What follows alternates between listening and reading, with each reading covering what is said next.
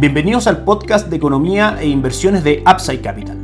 Revisaremos el rendimiento del mercado en Chile y el mundo y las principales noticias económicas y financieras que marcan la jornada.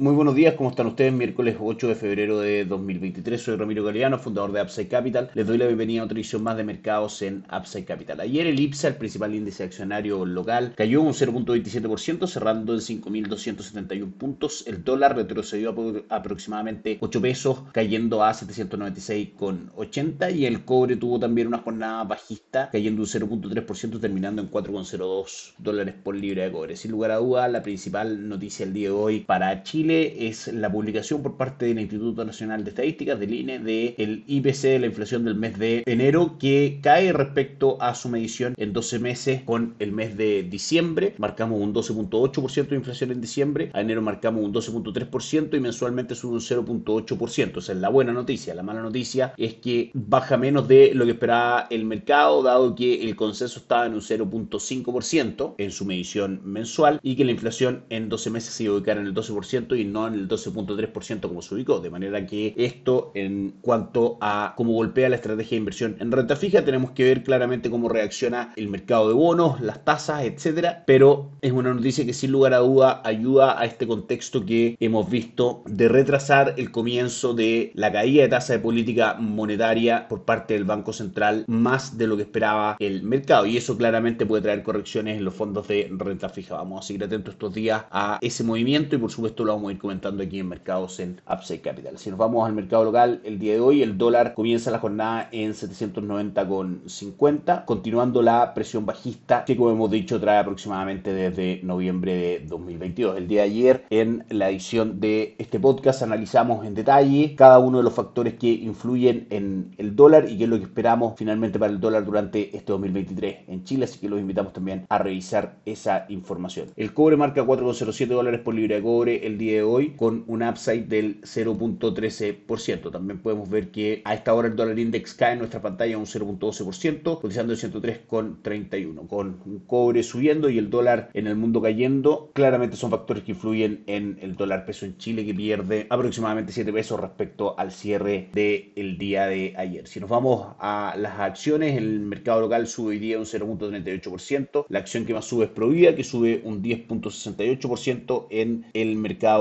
local, la que más cae en Joy, que cae un 9.32%, y la más transada es Vapores, que sube un 9%, junto con Sokimich Bay, que sube un 0.59%. En Upside Capital somos asesores independientes de inversión para personas y empresas que invierten en el mercado financiero, tanto local como global, a través del modelo de arquitectura abierta, transparentando el mundo de las inversiones a nuestros clientes. No administramos capital con instrumentos propios, ni recibimos el dinero de los clientes, hacemos asesoría objetiva y sin seco buscamos la mejor alternativa de inversión para cada uno de ellos y los hallamos llevando sus inversiones a algún administrador de fondos asociados con Upside Capital como la Reinvial y Dow Principal, entre otros. Luego mantenemos una constante comunicación con nuestros clientes, realizando supervisión y seguimiento a su estrategia de inversión y a sus operaciones a través de nuestro equipo de atención a inversionistas. Bienvenidos a una asesoría objetiva sin seco y con una mirada global. Bienvenidos a Upside Capital. Suscríbete a nuestras redes sociales, el link en YouTube, Instagram y Spotify. Visítanos en www.upsidecap.cl, déjanos tus datos y te contactaremos para conversar. Si nos vamos a los tres principales índices de Wall Street, el día de ayer, S&P 500 marca un upside del 1.29%, Nasdaq arriba un 1.9% y Dow Jones subió ayer también el índice industrial un 0.78%. 4.164 puntos es lo que marca el índice de S&P 500 al cierre de ayer, mostrando una utilidad en lo que va al 2023 del 8.45%. Es parte de nuestra recomendación de inversión a través de distintos fondos, Top USA por parte de Itaú, USA Equity por parte de Principal, son algunas de las alternativas que tenemos a disposición de nuestros clientes para acceder al mercado de acciones en Estados Unidos con una correcta diversificación. El día de ayer, sin lugar a dudas, la noticia más importante fue el discurso de Jerome Powell, presidente de la Reserva Federal de Estados Unidos, en el Club Económico de Washington, D.C., como lo mencionamos ayer. Básicamente lanzó dos ideas. La primera es que repite y fue finalmente la que el mercado celebró subiendo ayer, como decíamos, más de un 1%. La idea de que la tendencia bajista de la inflación en la economía de Estados Unidos ya ha comenzado y algo muy positivo porque a menor inflación, como sabemos, la Reserva Federal debiese en algún minuto anunciar la tasa máxima de política monetaria hasta dónde la llevará y luego eso ya empezar con caídas en la tasa política monetaria que claramente es un incentivo importante para alzas en el mercado de renta fija y de renta variable en Estados Unidos. La segunda idea que lanzó, que no es tan positiva como la primera, es que ven desde la Reserva Federal al mercado laboral todavía muy fuerte. Como sabemos, más de medio millón de empleos creó durante el último mes y es un dato sumamente importante para la economía de Estados Unidos, dado que el 70% del Producto Interno Bruto de esa economía se basa en la creación de empleo, de manera que el mercado está constantemente atento a la capacidad que tiene Estados Unidos de crear empleo. Una mejor creación de empleo claramente genera más ingresos para las personas y esos ingresos finalmente contribuyen a aumentar la demanda por bienes y servicios y es una presión en sí misma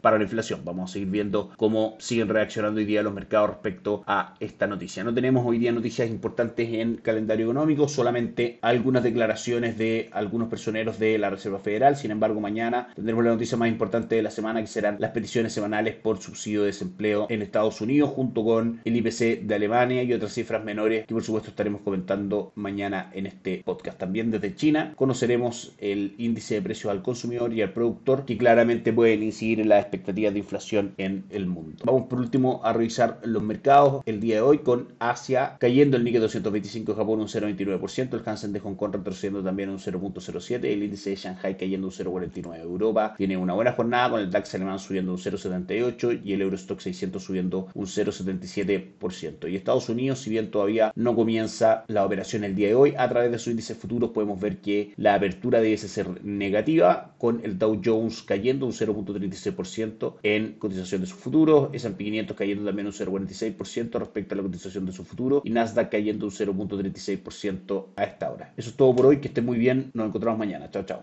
Gracias por escuchar el podcast de Economía e Inversiones de Upside Capital. Te invitamos a visitar nuestro sitio web www.upsidecap.cl y contactarnos para brindarte una asesoría objetiva, sin sesgo y con una mirada global para tus inversiones.